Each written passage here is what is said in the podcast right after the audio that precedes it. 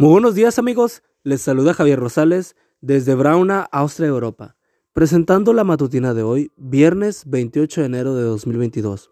La matutina de jóvenes ya por título Fe en Jesús. La cita bíblica nos dice, lo que ha hecho cobrar fuerzas a este hombre que ustedes ven y conocen es la fe en el nombre de Jesús.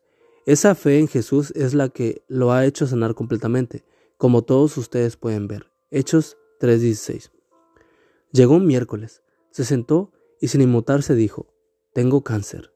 Era una indígena en Vera. Venía de una zona muy distante. Cuando su salud se vio afectada, fue al médico en Quibibdo, donde la remitieron al Hospital Universitario de Cartagena.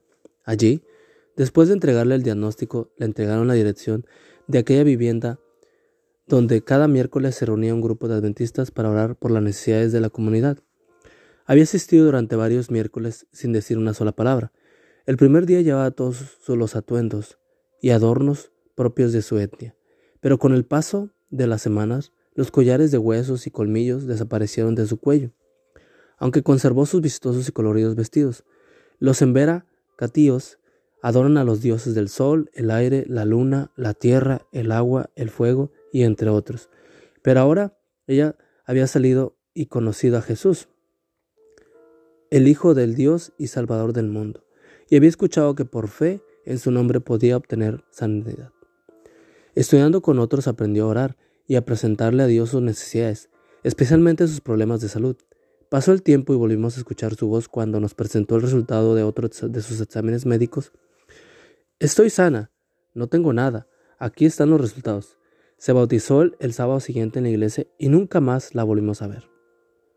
Pasó el tiempo y un día, mientras conversaba con un colega, él me contó que había viajado a una zona muy distante, cerca de la frontera con Panamá, para realizar un gran bautismo.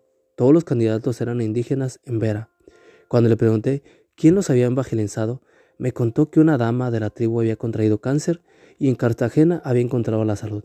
Regresó a la tribu y compartió con ellos el testimonio de un Dios llamado Jesús, que tiene el poder para sanar cuando le oras con fe.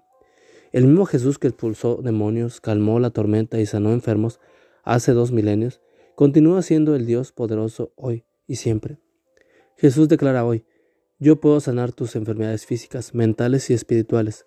Yo puedo liberarte de las adicciones, de tus inseguridades, temores y angustias.